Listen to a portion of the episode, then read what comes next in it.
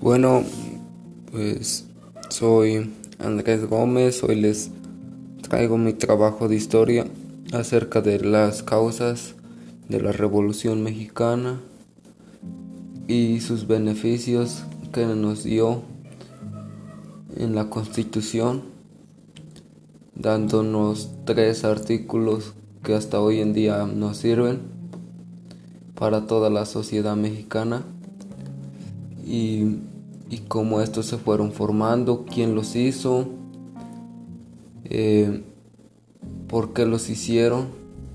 Pues aquí les vengo a dejar una explicación breve acerca de esto. Gracias.